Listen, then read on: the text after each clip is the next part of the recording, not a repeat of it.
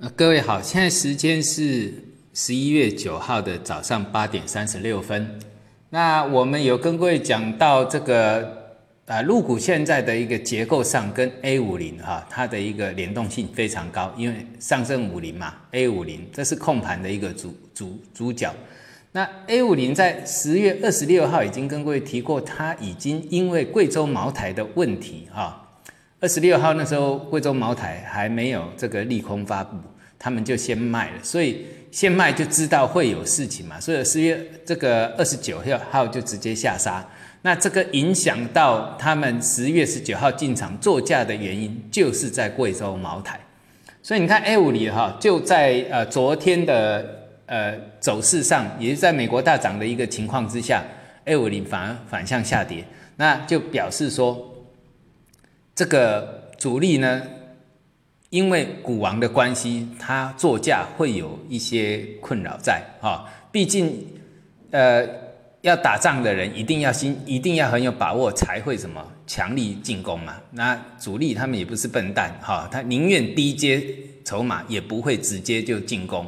所以底部这个的打底的时间哈，要有些耐心呐。那既然是因为贵州茅台台的关系，那我们来看贵州茅台。因为贵州茅台，我昨天在媒体上有讲到，二零一八年啊，对不起，二零零二零一二年跟二零零八年都做了两次头肩顶，两个头肩顶是涨的几乎是一模一样，然后都跌两波啊。那那个先我们先看这个，昨天有讲到二零一八啊二零一二年的这一次贵州茅台从一百，我们讲的是复权哦，或复权后哦，哈，复权后啊，我们讲复权后的话。应该是在两百六十六块跌到一百二十块，啊，两百六十六块跌到一百二十块。那我们给它复权好了，就等于是说，当时的两百六十六等于是现在的一百八十三块。如果说你长报到现在了，啊，那跌跌是跌到哪里？哎，这个 跌是跌到六十五块九，一百八跌到六十五块九。所以贵州茅台有时候它的回档的一个。修正的幅度也是相当惊人的啊，因为我讲到了，现在是一个呃比较低迷的时候，那高消费的东西一定会受到冲击，那要等这个高贵州茅台等等它的一个整理结构出来，那相对上我们现在目前的观察，哦，或许是这个的原因。那既然是因为贵州茅台先把筹码丢出来，那就是我们就来看贵州茅台嘛，啊，那二零零八年。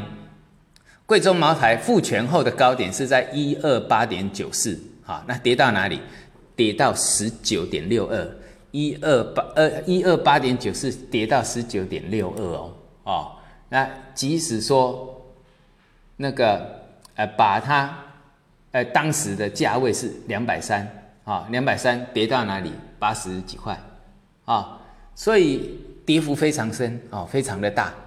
那所以，在它的一个贵州茅台的一个结构上，它没有完全的出现一个止稳现象。日前，哎，这种东西不是说你看它涨两三天、涨三天、涨四天就没事的啊。有的逃命线就是这样子做的，逃命完之后再往下崩，有啊，常常看到哦，在我的的操作经验常常看到哦，有的是呃呃，有的是因为它急跌，你看法人有时候控制筹码是这样。一急跌之后，它会出货不顺，哈，急拉上来，然后慢慢出，慢慢出，啊，大家也知道贵州茅台，大家的呃法人成本多少？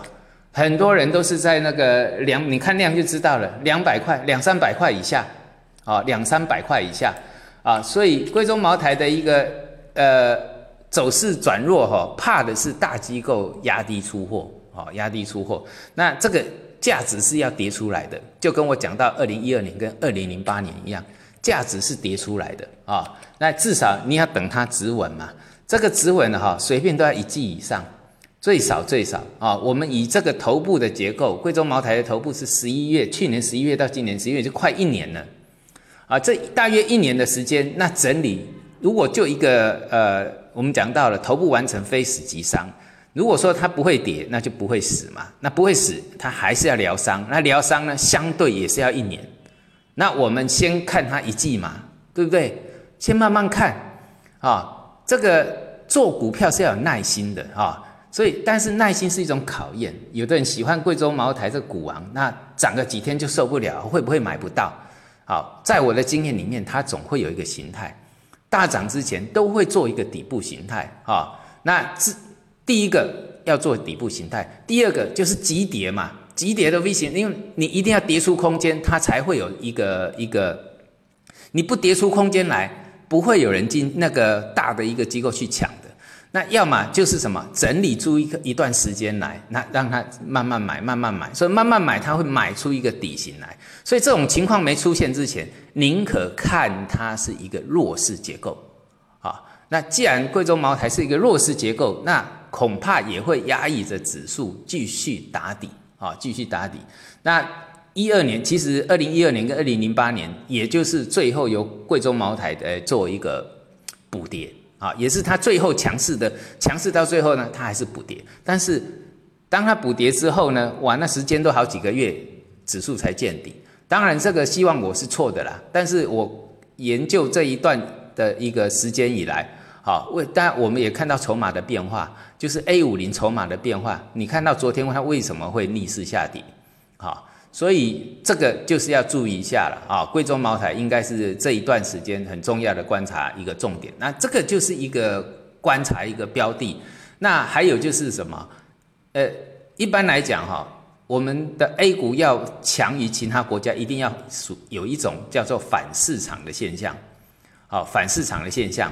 也就是说，现在美国涨，然后我们跌，那当然正常。那美国若跌呢，我们能涨，这个叫做反市场。反市场通常就有主力在里面，所以你看后面是不是这个现象？啊，这个十月十九号那一根的跳呃开盘跳空上来，就是反市场现象了嘛？啊，所以造就两根直接就上去。啊，那这个这个情况要持续，持续在的话，就表示主力持续在。啊，这个才是重点。那还有就是，呃，最重要的一个重点在。汇率跟石油啊，因为汇率这个呃，我们人民币因为这个关税的的问题，这个我们已经讲过。那石油呢，是不是跌到我们讲的这个大支撑区来？好，我们来看一下石油啊，纽约轻原油啊啊，这次已经看到六十块半这附近了，就是我讲的一个支撑区了啊。那这个是一个主力的一个什么？上一次的拉抬的一个成本区在五十八到六十点五，那石油这个也因为也牵扯到一些政治方面的一个斗争啊，就是美国跟那个啊苏俄啊，美国跟苏俄，那这个讲起来就就多了哈。所以最近我们看到苏俄跟中国，我们已经开始联合了，所以中国会呃至少中国的呃保有中国的这个呃购买的这个。的数量会让它会比较稳定啊，那我们这就表示我们中国人聪明啊。这个贸易战就也就是告诉各位，这贸易战还有的打，不管是汇率，不管是石油，因为美元跟人民币将来也是一个长期的抗战。好，人民币慢慢起来，美元呢它的地位得到会会会有动摇嘛。对不对？好，那只是说人民币现在贬值是因为关税的一个应对措施，但是将来的人民币在国际间的需求量就会越来越增加，这对美国是一个是一个威胁啊。所以当汇率止贬回升的趋势确立之后，那就是我讲的，它还没有确立，不会因为一通电话给他两根长黑一个面子就结束，因为关税这些贸易战它是一个长期。长期的一个长期的一个抗战，哈，所以呢，这个从总结下来啊，这个可能真的要时间了。那尤其我讲到的啊，一个一个指数啊，就是深圳成指啊，一直压在八千点之下啊，这一个月已经破掉了啊。那这个月呢，如果说连七千五都会破，那就是确立跌破哦。如果说我们给它一点点的一个误差，因为它是从一万八千点跌掉一万点，啊，跌掉一万点，那给它一点点几百点的误差，这个误差已经太大了。以目前来讲，已经稍微大了。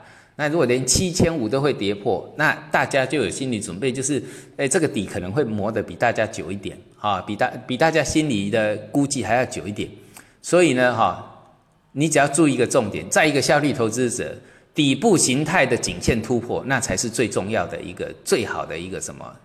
这个加码时机，现在底部时底部形态的颈线还没突破啊，那不管怎么样，就是等什么底部形态的底部突破啊，你可以不买在最低点，但价值型投资的你要慎选。我讲过的很多股票，早就从七月、八月、九月、十月不断的在落底哦。就价值型投资，只要慎选股票，那是没有问题的哦。那个这个是会是比较轻松操作。那你是效率型操作，只要底部的颈线没有突破之前，那你是尽量要保持一个是耐心哦。这种耐心就是一种考验。